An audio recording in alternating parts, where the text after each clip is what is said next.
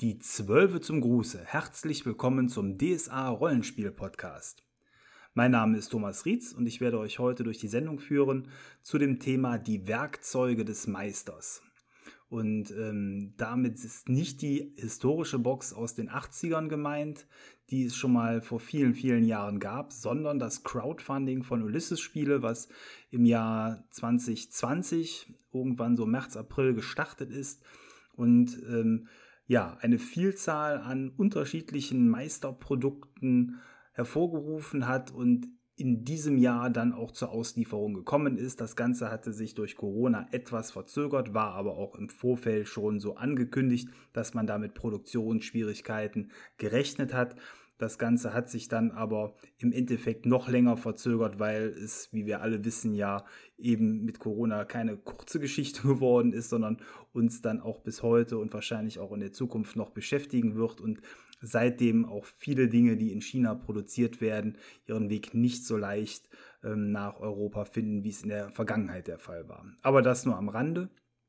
Ähm, was will ich heute mit euch besprechen? Ich will mit euch besprechen, was ähm, ja, was Inhalt des Crowdfundings war, was man dort bekommen konnte, was versprochen wurde oder was man sich vielleicht erhofft hat und was es dann am Ende auch geworden ist. Und ähm, ich kann auch schon mal ein wenig spoilern, dass ich nicht 100% zufrieden bin mit dem, was ich bekommen habe. Nicht, weil das, was ich bekommen habe, ähm, per se schlecht ist, sondern weil ich vielleicht auch was anderes erwartet habe. Ich habe sogar echt lange mit mir gerungen, ähm, ob und wie ich diesen Podcast zu dem Thema machen wollte, weil dass ich einen machen wollte, stand für mich schon einige Zeit fest. Ähm, ich muss aber sagen, dass ich anfangs so ähm, enttäuscht war über zumindest einen Aspekt der Lieferung, dass ich äh, den Podcast auch nicht zu negativ werden lassen wollte. Und ich hoffe, dass ich jetzt eigentlich so einen Mittelweg gefunden habe, um euch ähm, auch ein wenig Lust trotzdem auf dieses, äh, auf dieses Crowdfunding oder das, was dabei herausgekommen ist, zu machen. Denn ähm, im Großen und Ganzen ist der Kern der Lieferung nämlich schon sehr, sehr gut und auch das, was man ähm, erwartet hat. Aber ich würde sagen, wir starten jetzt einfach mal Stück für Stück mit dem, nämlich was man bei diesem Großprojekt dann überhaupt alles machen konnte. Also wenn man wollte, hatte man die Möglichkeit, richtig viel Geld bei diesem Crowdfunding auszugeben, weil ganz viele ähm, Produkte dabei auch waren, die nicht nur auf äh, Papier beruhen, eben Bücher und ähnliches, sondern auch ganz viele Plastik, äh, ja nicht Figuren, aber so, so, so, Plastikmarker bestellt werden konnten. Und so war es so, dass ähm, die, die Grundbox, also das Grundpaket äh, äh schon mit 160 Euro zu Buche geschlagen hat und Zubuchungen äh, dabei waren mit weiteren Boxen und ähnlichem, sodass man gut 350 Euro für das Gesamtcrowdfunding ausgeben konnte, wenn man die Dinge bestellt hat, die neu waren und nicht Dinge, die eben auch schon alt waren. Alt heißt in dem Fall ähm, teilweise Dinge, die ähm, aus vorherigen Crowdfundings stammten, wie zum Beispiel die Torwaldschen Runensteine oder ähnliches. Ähm, aber was war jetzt eigentlich so die Idee? Also die Idee war, dem Meister etwas an die Hand zu geben und jeder, der wie ich äh, in den 80ern mit dem schwarzen Auge aufgewachsen ist, wird, glaube ich, noch sehr verklärt an diese magische Box, die Werkzeuge des schwarzen Meisters zurückdenken. Denn die erste Auflage gab es schon zu DSA 1.0, also dem Ur-DSA. Und ähm, der Box lag gar nicht so viel bei. Es waren wenige Pappfiguren, weniger heißt, glaube ich, ein, eine Schablone mit vielleicht zwölf Figuren. Ich habe sie nicht gezählt. Sowas wie ein Oger und ähnliches waren dabei. Und das Ganze war dazu gedacht, um das Spiel etwas mehr zu vertiefen und zumindest ein, zwei Figürchen mal zu haben, die man zur Anschauung auf den Tisch stellen konnte. Und natürlich die legendäre Maske des Meisters. Diese viel zu kleine, für Kindergesichter geschnittene Plastikmaske, die sich so herrlich in die Nase schneiden konnte und äh, wahrscheinlich zu den äh, ja, größten Devotionalien des schwarzen Auges gehört und ähm, ja von vielen äh, ja sehr verklärt betrachtet wird. Man hat ja sogar mittlerweile in der Spielwelt mit den myranischen Ma Masken äh, dort ein Pendant, denn nichts anderes ist es. Die Triopta-Maske mit dem Auge in der Mitte ist die Maske des Meisters. Äh, zumindest eben als Repräsentant in der Spielwelt. irgendwann danach, ich müsste nachschauen, wann, aber ich äh, behaupte mal zwei Jahre später, vielleicht auch drei, gab es dann eine Neuauflage dieser Box. Ähm, die war schon deutlich mehr fürs Spiel äh, ausgelegt, nämlich in der Form, dass dort ähm, Bodenpläne bei waren, die aneinanderlegbar waren, die äh, unbeschriftet waren. Da war rein so ein Karofeldmuster drauf, jedes Karofeld vielleicht 1,5 Zentimeter groß. Und ähm, dazu eine wirklich große Anzahl an Figurenmarkern, die alle in so einer Art Comic-Stil gemalt waren, wo man die gängigsten Monster und Heldentypen des schwarzen Auges dabei hatte. Es waren Mauernblöcke dabei, Türen und ähnliches. Und so konnte man dann ähm, ja, Dungeons Stück für Stück aufbauen, um sich durch diese Dungeons dann durchzuschnetzeln oder Spielszenen zu bauen, die man in einem Abenteuer gefunden hat. Für letzteres war damals äh, diese Box eher schwerer zu benutzen, allein deswegen, weil die Box ähm, zwar sehr äh, viele Mauernstücke hatte, aber schon damals die Dungeons eigentlich weniger aus Rechtecken bestanden, sondern ähm, wie zum Beispiel ähm, äh, ja, äh, im Wald ohne Wiederkehr oder ähnlichem dann ähm, ja sehr komplexe Szenarien schon dargestellt werden mussten oder eben äh, im Schiff der verlorenen Seelen, wo ja die Wände dann teilweise gar nicht mehr gerade waren. Also dafür war es überall eher so, ja, so Mittel zu gebrauchen. Aber äh, wenn man selber sich durch Dungeons durchgraben wollte, und das haben wir damals als Kinder sehr gerne gemacht, ähm, äh, Kinder sage ich deswegen, weil ich ja auch schon sehr früh mit elf Jahren beim Schwarzen Auge damals gestartet bin äh, in den 80ern, war es so, äh, dass man da sehr viel Freude mit hatte und sich dann auch äh, die Zeit gut mit vertreiben konnte. Also so ein bisschen Hero Quest in flexibel und ähm, ja, seitdem ist es sehr ruhig geworden um die Werkzeuge des Meisters und äh, neben eben äh, Neuauflagen von diesen alten Dingen hat es zu dem Thema viele, viele Jahre nicht viel gegeben. Die Wege des Meisters war ein anderer Ansatz, aber eine Modernisierung, eben sowas wie das Dungeon Master Handbook von Dungeons and Dragons, äh, wenn man das kennt, also ein, ein Buch, um das Spiel weiter zu vertiefen und dem Spielleiter äh, ja, wichtige Tipps und andere Dinge an die Hand zu geben, um das Spiel einfach spannender zu gestalten. So, und als es jetzt in, oder Anfang letzten Jahres hieß, es kommt was Neues nur für den Meister und da ich ja hauptsächlich Meister, wie ihr wisst, schlug mein Herz direkt deutlich schneller und die Vorfreude war riesengroß, als es dann auch noch hieß, es wird jede Menge von diesen neuen Blips geben, so heißen ja diese kleinen Acrylmarker, die auch schon in der Starterbox des schwarzen Auges drin liegen oder bei anderen Veröffentlichungen zuletzt im kleinen Rahmen zu bekommen waren. Hieß es hier, dass ein Riesenfund an Blips mitgeliefert werden sollte, plus einem ja, eine Art neuen Wege des Meisters Buches, so zumindest in meiner Vorstellung, mehr dazu gleich, und eben Abenteuern und anderen Dingen, die man äh, bekommen konnte. Es sollten ähm, eben alle Dinge da mit dabei sein, die man als Meister gut gebrauchen kann. Und ich hatte mir schon in meinem Kopf äh, ausgemalt, was das alles für cooles Zeug werden könnte, ähm, weil ich auch immer ein Freund davon bin, haptische Dinge am Spielfeld auszugeben oder ähnliches. Ähm, und ja, also die Vorfreude war riesengroß und ähm, als dann das Crowdfunding angerollt ist, konnte man schon sehen, was es dann so an, an Dingen äh, insgesamt gibt. Es war eine Starterbox-Werkzeuge des Meisters, in der grob äh, 170 von diesen Blips drin sind. So die wichtigsten Helden, Monster und alles, was dazugehört. Dann ähm, eben das besagte Buch, was jetzt am Ende Aventurische Meisterschaft heißt, ähm, was sowas eben wie Wege des Meisters hätte sein können, aber nicht geworden ist. Dann ähm, das übliche Meister-Schirmset, äh, Spielkartensets äh, wurden beigelegt. Ähm, dann eine Anthologie ist dazu erschienen, Hinterhalt und Sturmangriff mit passenden Abenteuern, die dann auch ähm, die Werkzeuge in den Mittelpunkt rücken. Äh, eine große Sammelbox, in die alle Blips reinpassen sollten, zum perfekten Sortieren äh, sollte es geben. Und weil 175 Blips noch nicht genug sind, hat man noch zwei weitere Boxen erstellt, nämlich Werkzeuge des Meisters 2 und 3, äh, wo nochmal deutlich mehr Blips drin sind, nämlich 220 pro Box. Und das Spiel mit den Blips benötigt teilweise auch Schablonen. Diese wurden dann noch aus Acryl gefertigt als Deluxe-Schablonen-Set.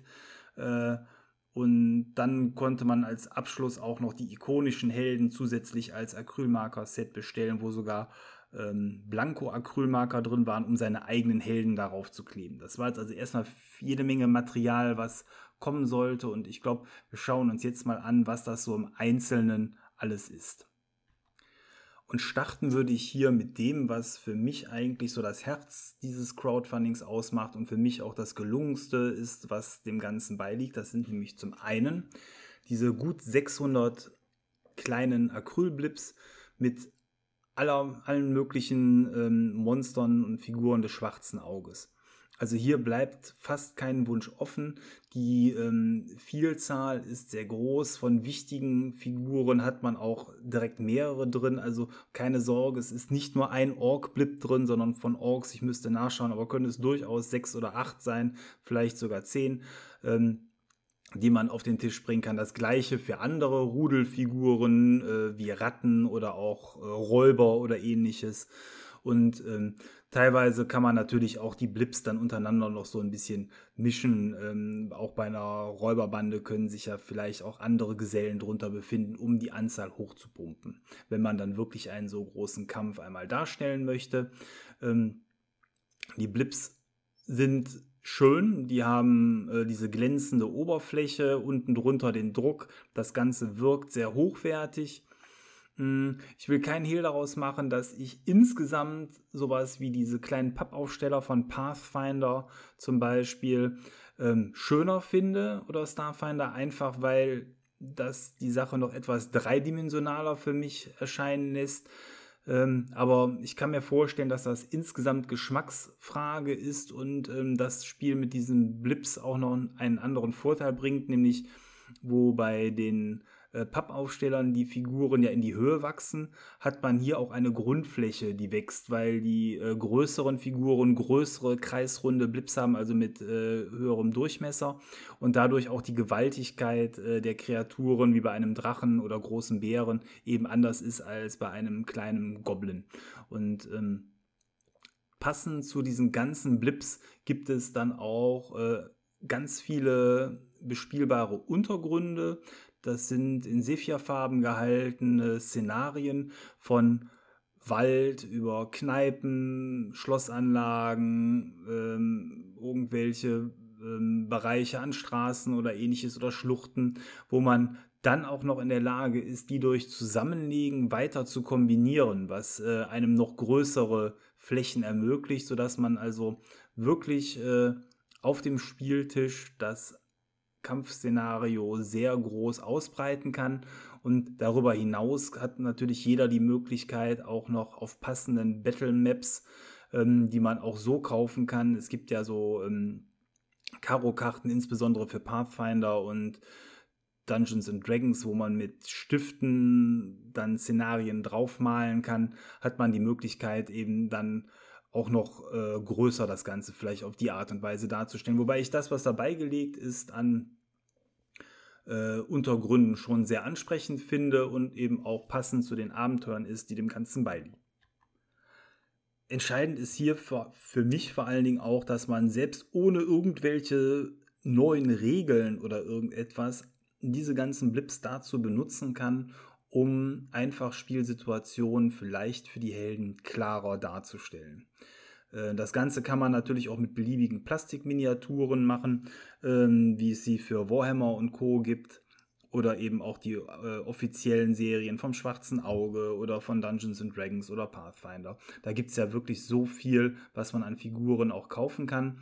Äh, der größte Vorteil der Blips ist der Preis, denn hier, wie eben gesagt, kann man für einen Preis, wenn man äh, quasi alleine nur die Blips kauft von grob 150 Euro, 600 Blips bekommen, das schafft man natürlich nicht mit Figuren, die man kauft. Das ist ja alles viel, viel teurer, aber natürlich gegebenenfalls dann auch schöner, je nach Geschmacksfrage.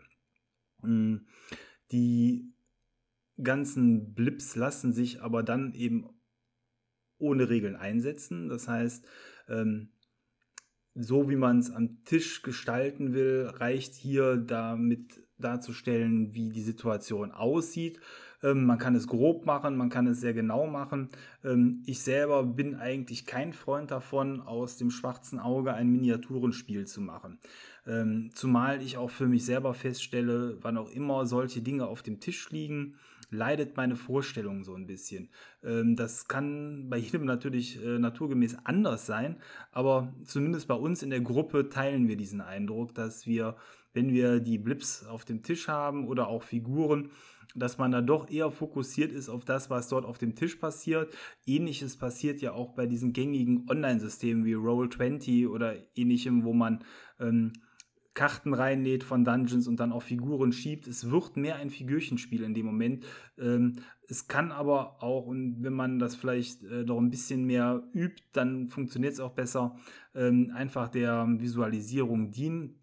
Man muss sich nach wie vor im Kopf vorstellen, wie man sich das Ganze vorstellt, das Szenario, äh, wie die Kneipe von innen aussieht, dass man äh, schon auch versucht, als Meister nach wie vor darzustellen, äh, wie die Atmosphäre im Raum ist, wie es riecht, wie die Beleuchtung ist, ähm, wie das äh, Gemurmel der Gäste auf die, auf die Helden wirkt. Man muss den Kopf vielleicht erstmal mit solchen Dingen füllen und dann packt man, äh, wenn es zum Kampf kommt, erst die Battle Map auf den Tisch ähm, damit eben vielleicht das im Kopf äh, generierte dann schon so stark ist, dass es das, was man auf dem Tisch sieht, so ein bisschen überschattet. Aber trotzdem hat es natürlich seinen Reiz zu sehen, wo stehen die Figuren, wen kann ich erreichen, wen kann ich im Rücken angreifen. Ähm, wenn man äh, gerne mit solchen Kniffen spielt und die Kämpfe dadurch etwas taktischer macht, reicht das schon aus, äh, um das Spiel, ähm, finde ich, deutlich zu bereichern. Vielleicht auch äh, für, äh, ja, für die Helden, ja, fairer ist so ein komischer Begriff, aber zumindest halt alle Möglichkeiten offen zu legen und nicht darauf äh, zu hoffen, dass der Meister einem Möglichkeiten anbietet. Man kann sich ja dann auch versuchen, selber zum Beispiel in günstige Positionen zu bringen oder ähnliches. Ähm, das Ganze ist aber, und das, das merkt ihr jetzt schon beim Zuhören, alles etwas, was vielleicht den taktischen Rollenspieler mehr anspricht als den demjenigen, der auf erzählerisches Spiel aus ist, dem ist das nämlich alles ganz egal oder wahrscheinlich ein Stück weit egaler, dass einfach die, äh, ja, die Szenerie an sich wirkt und der Rest ergibt sich aus dem Rollenspiel. Hier wird doch deutlich mehr der äh, taktische Spieler angesprochen, so wie es bei Spielen wie Pathfinder und Dungeons and Dragons ja schon von Anbeginn eigentlich tief im Regelwerk verankert ist. Ähm, so hat man jetzt hier die Möglichkeit, das beim schwarzen Auge auch mit aufzunehmen. Ähm, ergänzend dazu ist ja hier dann auch dieses Buch ähm, bei dem Crowdfunding mit dabei gewesen, nämlich ähm, die Aventurische Meisterschaft. Und äh, ja, in dem Buch sind unter anderem auch Regeln für das Spiel mit diesen Blips enthalten. Ich sage da schon ganz klar, das ist äh, eine andere Art, dann auch das schwarze Auge zu spielen, wenn man das so mit reinnimmt. Und aus meiner Sicht auch keine Verbesserung, weil die Grundregeln des schwarzen Auges, finde ich, weniger dafür ausgelegt sind. Aber es ist ein Angebot, so muss man es sehen. Ähm, aber der, der eigentliche Kern eben von diesem Crowdfunding ist diese immense Anzahl an Blips zur Visualisierung und damit eben auch für den Meister eine Gestaltungsmöglichkeit. Und wer auf Tinnef-Kram steht, hat natürlich hier auch die Möglichkeit, mit ähm, weiteren Erscheinungen weitere Blips hinzuzukaufen. So war zum Beispiel jetzt auch bei dem Crowdfunding zur Sonnenküste waren Blips dabei, bei Torwall eben schon gesagt waren Blips dabei, die Grundboxen. Das kann man ja alles zusammenpacken. Und jetzt kommen wir vielleicht schon zum nächsten Punkt des Crowdfundings. Es gab ja das Versprechen, äh, irgendwann mal in dieser Werkzeuge des Meisters Großbox alles vernünftig reinpacken zu können. Und ähm, da muss ich sagen, das ist aus meiner Sicht nur teilweise gelungen. Also die Box ist sehr, sehr schön gestaltet. Die ist aus so rotem äh, Pappkarton, der so eine samtene Oberfläche hat mit einem Golddruck der Maske drauf. Also wer auf schöne Dinge steht, wird hier sehr wahrscheinlich äh, mit glücklich sein, allein von der Optik. Wenn man die dann aufmacht, sind da verschiedene Schubladenelemente drin, die man von oben rausziehen kann. So Ebenen, wo man seine Blips dann reinpacken kann in ein äh, Unterteilungsmuster. Nur Und da komme ich zu meinem Kritikpunkt. Also mir ist nicht ersichtlich, wie ich in diesen Schubladen auf irgendeine Art und Weise äh, es schaffen soll, die einzelnen Blips wirklich sortiert unterzubringen. Ich befürchte, ich habe es deswegen da noch nicht eingeordnet, dass das reines Chaos ergibt. Denn äh, so gut wie die Box äh, ist, um eben was strukturiert reinzulegen, so wenig Fächer gibt es. Und meine Erwartung war eigentlich, dass es für die wichtigen, oder nicht für die wichtigen, sondern wie versprochen für alle Blips, dort Fächer gibt, wo man die sortiert reinlegen kann. Und dementsprechend dann, wenn ich sage, okay, ich brauche eine Ratte, Ratte ist die Nummer 17, äh, dann kann ich vielleicht aus Feld Nummer 17 mir die Ratte rausnehmen oder ich muss zur Not noch gucken. Nur, es sind so wenig Fächer dann für diese vielen, vielen Blips äh, in diesem Karton drin, dass man die Sachen zusammenschmeißen muss.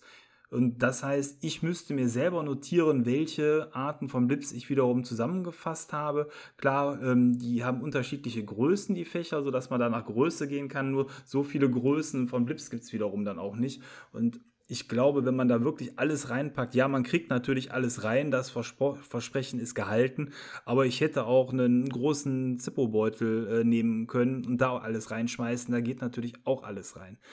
Im Endeffekt bleibt es dabei, ähm, man muss sich irgendwie äh, auf den Spielabend vorbereiten. Ich glaube, ein schnelles Heraussuchen von passenden Blips, wenn die Helden spontan auf was treffen, wird sehr schwierig. Wenn man sich vorbereiten muss, ist es natürlich egal. Ähm, und da kommen wir vielleicht zum zweiten, für mich größten Nachteil der ähm, Blips, die sind kleiner als Pappaufsteller und damit sind auch die Motive kleiner und ich finde es etwas schwieriger, den passenden Blip zu finden. Und gerade in so einem Gewusel von 600 Blips wird es dann schnell unübersichtlich. Bei Plastikfiguren, die es auch gibt, da spricht natürlich die Form äh, einem, äh, einem schneller ins Auge, sodass man, wenn man die einigermaßen sortiert irgendwo liegen hat, seine Figuren schneller findet. Ähm, das ist bei den Blips nicht gegeben. Das ist ein weiterer Nachteil dieser kleinen Blips. Man muss sich also vorbereiten, man muss als Meister, wie man es eh macht, äh, vorher Zeit investieren, um die passenden Figuren bereitzulegen. Aber wenn man das macht und vielleicht auch so ein Standardrepertoire hat, man kann natürlich in so einer in dieser großen roten Box so die wichtigsten Dinge. Ich meine, sowas wie Straßenräuber und Orks, je nachdem, wie man spielt, kommt vielleicht häufiger vor als irgendwelche Exoten.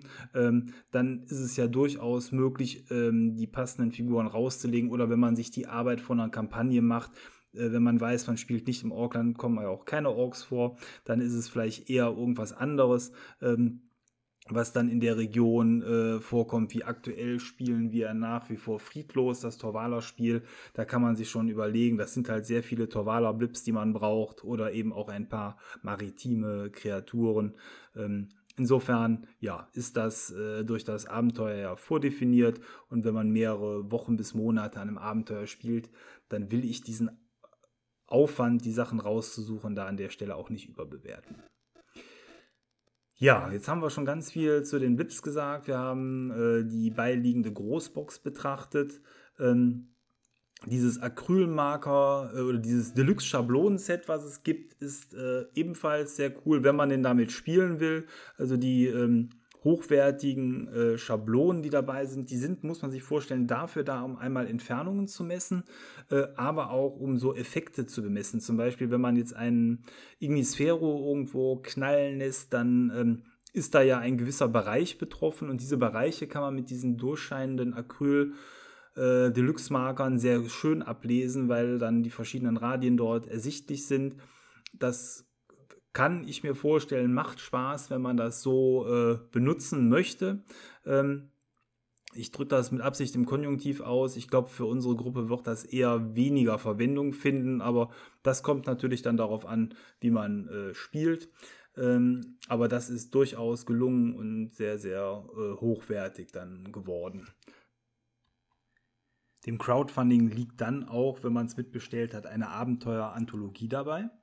Da sind drei Abenteuer drin, gezinkte Karten, Tage des Feuers und der Kult des schwarzen Dolches. Drei Abenteuer, die ähm, für das Spiel mit den Bodenplänen und Blips optimiert wurden, aber, und das finde ich an der Stelle auch ganz spannend, die auch natürlich ohne diese spielbar sind. wenn man sich darauf einlässt, mal vielleicht wirklich einfach nur, auch wenn man es ausprobieren möchte, ähm, in den Abenteuern mit den Blips besonders äh, stark zu spielen, dann hat man hier zum einen die passenden ähm, Untergründe, also die ähm, Bodenpläne für die Szenarien. Es gibt Anleitungen, wo die Helden stehen beim Betreten der Battle Map und wo die Gegner stehen und das ist sehr, sehr gut aufbereitet, sodass das Ganze dann an der Stelle auch sehr strategisch werden kann. Ich glaube, wenn man das mal so als Gimmick vielleicht spielen möchte ähm, in diesen äh, Abenteuern, ist das äh, eine schöne Möglichkeit, um da an der Stelle die Box dann auch noch etwas intensiver zu nutzen. Aber man kann es eben auch rauslassen und ähm, Vielleicht kriegt man hier aber auch eine Inspiration, wie man auch zukünftig bei eigenen Spielen oder bei anderen Spielen, die eigentlich diese Pläne nicht benutzen, das Ganze umsetzen kann, um es dann dort auch äh, weiter zu benutzen. Ähm, inwiefern das jetzt auch in zukünftigen weiteren Abenteuern eine Verwendung in der Intensität findet, weiß ich nicht. Aber was mir auffällt, ist, dass natürlich auch in anderen neueren Abenteuern diese Sephia-Karten deutlich mehr vorkommen, ähm, als das in der Vergangenheit der Fall war. Ich glaube, Ulysses versucht hier schon, die Benutzbarkeit hochzuhalten. Ähm, ob das dann am Ende so äh, endet wie damals mit den äh, mit dieser guten Box mit irgendwas mit Federkiel, wo, ähm, wo, wo, so Kärtchen drin waren, wo man Ausrüstungsgegenstände mit äh, symbolisieren kann. Ich weiß es nicht, aber ich glaube nicht. Also ich meine, allein schon da, dadurch, dass so viele Blips jetzt ja schon geliefert worden sind, hat man eigentlich genug, um auch in Zukunft alles darzustellen. Aber inwiefern das in den Abenteuern so tief äh, verankert ist wie in den dreien hier, ähm, ja, muss man vielleicht mal mit einem Fragezeichen versehen. Die äh, einzelnen Abenteuer selber kann ich nicht bewerten, weil ich die tatsächlich bisher nur überflogen habe und noch nicht äh, wirklich ähm, ja, intensiver betrachtet habe. Aber äh, ganz äh, grob gesagt werden hier verschiedene Bereiche ähm, bespielt.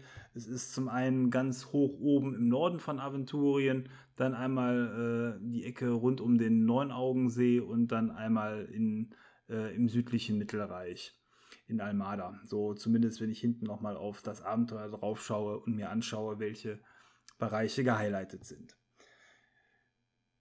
Das soll es dann zu den Abenteuern auch an der Stelle gewesen sein. Hm, kommen wir jetzt vielleicht zu dem dicksten Buch des Crowdfundings, nämlich dem Buch Aventurische Meisterschaft. Und das ist für mich äh, tatsächlich die größte Enttäuschung des gesamten äh, Crowdfundings. Ich will das Buch gar nicht äh, schlecht reden für das, was es ist. Ich will es schlecht reden oder ich halte es für eben eine Enttäuschung, weil es nicht das ist, was ich mir erwünscht habe und ähm, was, was, was ich erwartet habe. Die äh, Inhalte des Buches sind äh, sehr vielfältig und auf eine gewisse Art und Weise auch so ein bisschen äh, ja, ähm, durcheinander, weil es so verschiedene Bereiche anspricht. Es startet mit Rollenspieltheorie. Das ist sicher nicht eine Sache, die man in so einem Buch erwarten kann, was auch im Dungeons and Dragons äh, Buch drin ist oder auch im, im Pathfinder äh, Spielleiterbuch, ähm, wo eine Abhandlung über Spielertypen drin ist, ähm, was so ein bisschen auf Robin D. Laws zurückgeht. Ähm, wo ich aber auch das Problem dann habe, das sind alles Dinge, die sind jetzt nicht neu für mich, okay, soll ja vielleicht auch neue Spieler ansprechen, aber wer die Bücher hat, der wird jetzt hier grundsätzlich nichts Neues finden. Es wird halt äh, zwischen den Spielertypen wie, Spielertypen wie Optimierer, ähm, der Überlegene, der Schauspieler, der Geschichtenerzähler, der Taktiker, die Spezialistin und der Gelegenheitsspieler unterschieden. Und dann gibt es so ähm, lustige Tabellen, wo man feststellen kann, ähm, was man selber für ein Typ ist oder die Spieler der Gruppe.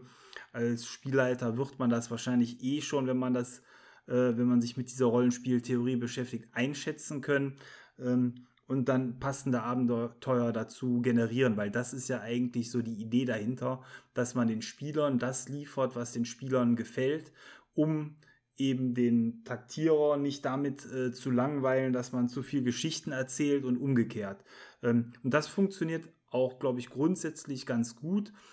passenden Spielern das zu bieten, was für diese interessant ist. Wenn man lange meistert, macht man das vielleicht intuitiv, aber ich halte insbesondere das Buch von Robin D. Laws für sehr, sehr gute Rollenspielkost, wenn man sich ähm, mit der Theorie beschäftigen möchte, zumal das auch sehr kurzweilig und auch kurz geschrieben ist. Hier in dem Buch ähm, ist das ebenfalls jetzt nicht so viel. Es sind 30 Seiten. Ich glaube, wenn man sich mit der Theorie beschäftigen möchte, ist das ähm, da ein guter Abschnitt. Ähm, ja, kann man, kann man, kann man sich mal äh, zu Gemüte führen, aber ist jetzt für mich kein Highlight und auch nicht das unbedingt, ähm, was das Buch ausmacht. Dann gibt es ganz viele alternative Regeln in dem Buch und da sind so Dinge bei wie Meisterchips, also dass der Meister zum Beispiel jetzt auch Chips bekommt.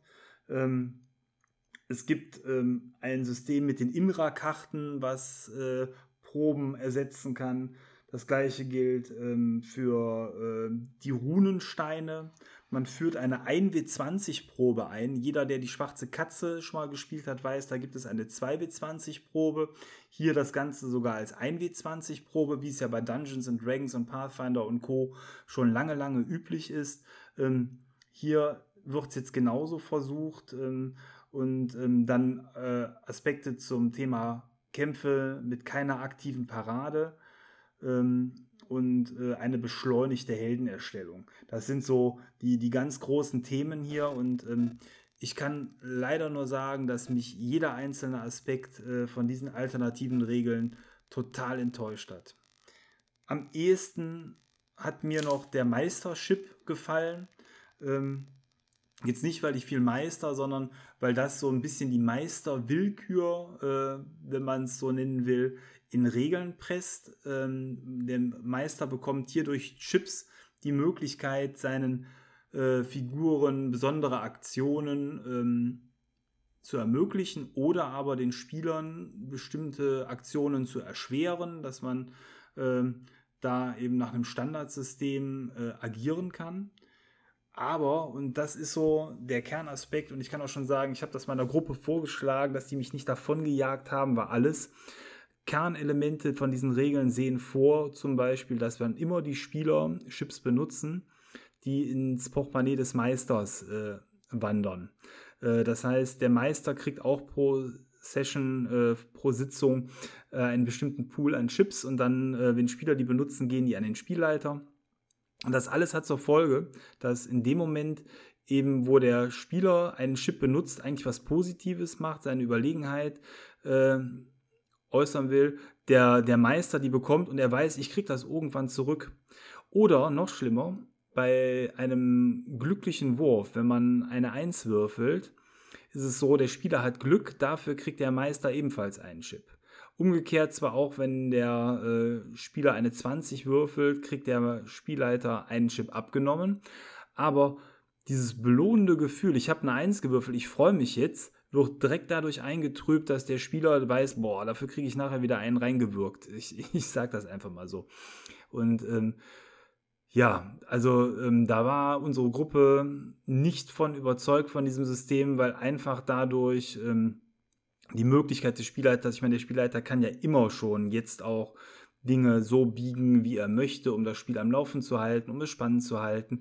Und all das äh, wird hier mit so einem komischen Belohnungs- und Bestrafungssystem versehen, was insgesamt, wenn man da länger drüber nachdenkt, das Spiel, glaube ich, zu einer schlechteren Erfahrung werden lässt. Also insbesondere eben die Tatsache, dass belohnende ähm, Situationen für den Spieler mit äh, ja, der Strafe versehen werden, dass der Spielleiter einen Chip bekommt und nachher das Ganze irgendwie in Retour kommen kann ja, da muss ich auch sagen, es ist nicht gut durchdacht an der Stelle ähm, und macht so keinen Spaß. Klar kann man da jetzt selber dran rumdoktern und Regeln wieder verändern, aber dafür kauft man vielleicht nicht so ein teures Buch. Ähm, die anderen Aspekte wie Spielen mit diesen Imra-Karten als äh, Probensystem oder die Runensteine, wo man interpretiert, sprechen wieder andere Spielertypen an, äh, als unsere Gruppe beinhaltet. Das mag passend sein, ich habe mir das nur grob durchgelesen. Es ist halt so ein typisches Interpretationssystem, wie es auch andere Spiele anbieten. Das mag äh, vielleicht, wenn man das konstant so macht, äh, spaßig sein, aber es krempelt das schwarze Auge auch gehörig um. Ich bin mir nicht sicher, ob das viele so spielen wollen. Noch schlimmer ist die 1W20-Probe. Also ich bin an sich schon auch ein Freund davon, gewisse Dinge einfach zu halten, einfach um das Spiel zu beschleunigen, um vielleicht auch Wahrscheinlichkeiten besser abzuschätzen. Jetzt ist die 3W20-Probe für mich aber auch ein Kernelement des schwarzen Auges. Man hat sich über viele Jahre daran gewöhnt. Äh, für die meisten war es schon immer so. Und ähm, da jetzt äh, eben eine 1W20-Probe draus zu machen, um das Ganze näher in Richtung von Dungeons and Dragons und Pathfinder zu rücken, ist sicherlich eine interessante Idee, aber die hier total schlecht umgesetzt wurde aus meiner Sicht, weil man dann als quasi, um irgendwo diese 3W20 Wahrscheinlichkeiten abzubilden, in seitenlangen Tabellen nachschlagen muss, was denn nun der eine Wurf bewirkt. Also eigentlich das Coole, ich würfel einen W20 und weiß sofort, was Sache ist, wie es eben bei Pathfinder und D&D der Fall ist, wird hier dadurch torpediert, dass ich anfangen darf, in Tabellen nachzuschlagen. Auch da kann ich direkt sagen, nee, danke, das ist jetzt nicht das, ähm, was ich mir dann unter einer smarten 1W20-Probe vorstelle. Ähm, bei der keine aktive Parade war es auch so, dass äh, mich das System, sage ich jetzt einfach mal so in Kürze, nicht überzeugt hat, ähm, weil es auch hier anders funktioniert, als es äh, eben in den besagten amerikanischen Systemen funktioniert, wo man gegen eine Schwierigkeit würfelt. Und ähm, ja, die beschleunigte Heldenerschaffung ist äh, wiederum ein Thema, was äh, an sich äh, nett sein kann, wenn man einen schnellen Charakter erschaffen will, aber das spielt jetzt zumindest für unsere Runde wiederum, das ist jetzt sehr subjektiv, keine große Rolle, weil wir unsere Charaktere in der Regel sehr lange spielen. Wenn mal einer stirbt, ist das selten. Und für One-Shots oder ähnliches finde ich es ganz cool, fertige Charaktere einfach zu übernehmen. Also da muss ich jetzt nicht irgendwie so eine Schnellgenerierung vornehmen. Alles in allem also jetzt viele Aspekte in dem Buch, die auch den großen Teil einnehmen, die ich entweder für schlecht ausgearbeitet halte oder für mich nicht als spielrelevant. Das ist sehr, sehr schade an der Stelle. Da nimmt in dem Buch ein weiterer Aspekt sehr viel ein, nämlich eine ähm, Hilfe für den Meister. Was passiert, wenn bei einer Talentprobe gewisse Teilproben nicht so äh, geglückt sind. Da kann man dann zum Beispiel nachschauen für Holzbearbeitung, wenn die Fingerfertigkeit nicht funktioniert hat, dann steht dann hier zum Beispiel, gerade beim Schnitzen benötigt eine Heldin Fingerfertigkeit, um aus einem Stück Holz ein Kunstwerk zu fertigen. Scheitert die Fingerfertigkeitsprobe, so sieht das Kunstwerk am Ende etwas misslungen aus. Die Heldin muss neu anfangen oder hat sich vielleicht in den Finger geschnitten. Das heißt, ähm, bei misslungenen Proben kann man hier nachschauen unter dem Teilaspekt, was misslungen ist, was das vielleicht bedeutet. Ähm, das ist sicher nett, aber auch da ganz ehrlich, wer macht sich die Arbeit, da sowas nachzugucken? Manchmal ist misslungen auch einfach nur misslungen und ähm, irgendwas wird dem Spielleiter da in der Regel auch selber einfallen. Da jetzt mehrere Seiten mitzufüllen, ja, kann man machen, halte ich jetzt aber auch nicht für ein tolles Feature in dem Buch. Ähm, und äh, ja, was für mich aber wiederum an dem Buch dann gelungen ist, was vielleicht sogar mit das Beste äh, dann an dem Buch ist, ist am Ende nochmal eine Übersicht zu ähm, Dingen, die man ähm, am Spieltisch sehr gut gebrauchen kann, nämlich eine Übersicht zu ganz vielen Aspekten des schwarzen Auges. Es ist sowas äh, hier drin enthalten wie Zufallsfunde, die man in Dungeons finden kann. Wir haben hier ähm, verschiedene Preistabellen für ähm, Dinge, die man irgendwo kaufen kann, das sogar in verschiedenen Währungen, je nach Region. Ähm, man hat hier ganze Pakete drin, zum Beispiel für eine Hexe, als Beispiel ein Hexenpaket, wo ganz coole Sachen drin sind, die man einer Hexe in den Rucksack legen kann. Ähm, was ja zum Beispiel auch cool ist, wenn man sagt, man, man findet irgendwo was und dann ist ja immer die übliche Frage, was haben die denn dabei? Äh, dann kann man hier solche Dinge nachgucken. Äh, Aspekte zur Zeitrechnung, zu den Göttern, zu Feiertagen, ähm, zu, zu den Sprachen des schwarzen Auges. Also eigentlich so eine Art Schnellübersicht äh, zu vielen Dingen ähm, und dann am Ende auch nochmal ein paar generische Gegner. Wer viele ähm, Spielhilfen schon hat, wo natürlich auch Kreaturen drin sind, der braucht das vielleicht nicht, aber so als äh, Bestandteil eines Spielleiterbuchs sind natürlich so ein paar generische Gegner dann auch nochmal ganz nett. Das ist auch das, was ich dann noch vielleicht am ehesten mit erwartet hätte. Also das Ende des Buches ist für mich eigentlich das, was am besten ist, aber etwas, was den Preis nicht rechtfertigt, wenn man es daran messen will und was vielleicht auch insgesamt ähm, ja zu wenig ist. Ne? Also ähm, bei, bei, von der Gesamtseitenzahl ähm, nimmt dieses äh, Ende, dann was haben wir denn hier? Äh, es geht los mit äh, Qualität und Preis. Ja, wir reden hier nochmal grob von, von 60 Seiten von 233. Also es ist, glaube ich, ganz viel verschenktes Potenzial in dem Buch. Ähm, ich hatte mir irgendwie, ja, entweder äh, diese neuen Regeln in, in gebrauchbarer vorgestellt. Ich habe den Eindruck, das ist gar nicht so zu Ende durchgedacht worden. Eben das Beispiel der Meisterships habe ich ja was näher ausgeführt. Ähm, da denke ich einfach, da, damit kann nicht viel gespielt worden sein am Tisch. Das hätte, hätte als Feedback auch von anderen Gruppen kommen können, dass das irgendwie nicht so der Weisheit letzter Schluss ist. Und dieses äh, 1W20-System genauso mit den Tabellen. Also wer denkt sich sowas aus? Ich weiß es nicht. Äh, das finde ich schade an der Stelle. Aber ähm, das Buch ist eben nur ein Aspekt von diesem gewaltigen Crowdfunding, wie ich eingangs gesagt habe, äh, vielleicht, weil es das klassischste DSA-Produkt ist, weil es zu lesen ist, das, was äh, auch etwas ist, wo man sich mit am meisten beschäftigt. Die Blips guckt man sich ja erstmal nur kurz an und packt es dann wieder weg, was vielleicht dadurch auch den wie ich finde, insgesamt sehr guten Eindruck zu sehr eintrübt. Ähm, aber wer bestellt hat und ähm, die ganzen Blips jetzt zu Hause hat, ich glaube, da muss man sich wirklich daran erfreuen, was geliefert worden ist und was gut ist, nämlich eine, ein riesen, ja, eine riesen Anzahl von äh, vielen Blips, die man wunderbar benutzen kann am Tisch und der Rest ist zwar jetzt enttäuschend mit dem Buch, aber es ist eben dann auch nur ein Angebot. Also kann man quasi festhalten, die Blipsboxen sind gut, die Bodenpläne sind gut, die äh, Abenteuer, äh, ich habe sie nicht gespielt, aber das werden normale Abenteuer sein, die würde ich jetzt auch einfach mal als gut bezeichnen. Und die große Enttäuschung ist eigentlich nur leider das Werkzeuge des Meisters Buch, was ähm, zumindest jetzt im Nachgang, ich glaube, die Kritik kommt nicht nur von mir, sondern die ist auch von vielen anderen Stellen geäußert worden, äh, von Ulysses jetzt auch so ähm, benannt worden, dass das an sich auch kein Wege des Meisters sein sollte, sondern eben was Eigenständiges darstellt und ähm, dadurch ähm, vielleicht die hohen Erwartungen nicht trifft. Ähm, ja, aber das soll jetzt eben die Sache nicht eintrüben. Ich sage einfach, wer es nicht vorbestellt hat durch das Crowdfunding, der kann sich dieses Buch sparen, es sei denn, er möchte die Regeln haben, um mit den Blips regelgerecht zu spielen. Dann ist es sicherlich der einzige und beste Weg, äh, eben an diese dran zu kommen. Aber ansonsten einfach das Buch sparen, den Rest kaufen und dann viel, viel Spaß damit haben.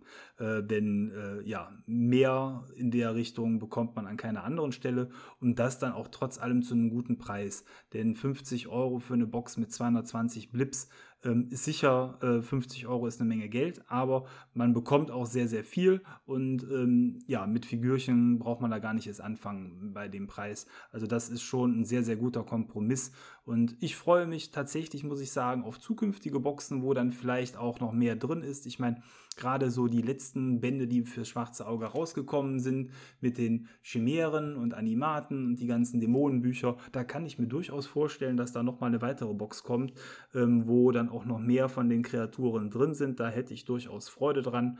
Ähm, und ähm, ich glaube auch, dass von Seiten von Ulysses aus da noch mehr kommen wird in der Richtung. Ja, jetzt haben wir schon fast eine Dreiviertelstunde über das Crowdfunding gesprochen. Ich glaube, das reicht auch an der Stelle. Ihr habt einen Eindruck bekommen. Ähm, ich bin äh, interessiert, wie ihr das Ganze seht. Also hinterlasst gerne auf Facebook da mal einen Kommentar dazu ähm, unter dem Posting, ähm, ja, wie ihr das Ganze seht, ob ihr äh, das vielleicht sogar schon ähm, geahnt habt, dass äh, das Buch was anderes wird, als man sich vorgestellt hat. Ähm, schreibt da gerne mal in die in die Kommentare rein. Und ich freue mich natürlich, wie jeder andere, der einen Podcast hat, auch darüber, wenn ihr ähm, anderen davon berichten, wenn euch der Podcast gefällt, äh, mir vielleicht bei iTunes Music äh, ein paar Sterne da lasst und ja, insgesamt äh, ihr eben Spaß mit diesem Podcast heute hattet. Ja, das heißt, äh, für heute war es das. Äh, die nächste Folge kommt bestimmt Thema steht noch nicht fest. Friedlos nähert sich dem Ende bei uns spielerisch.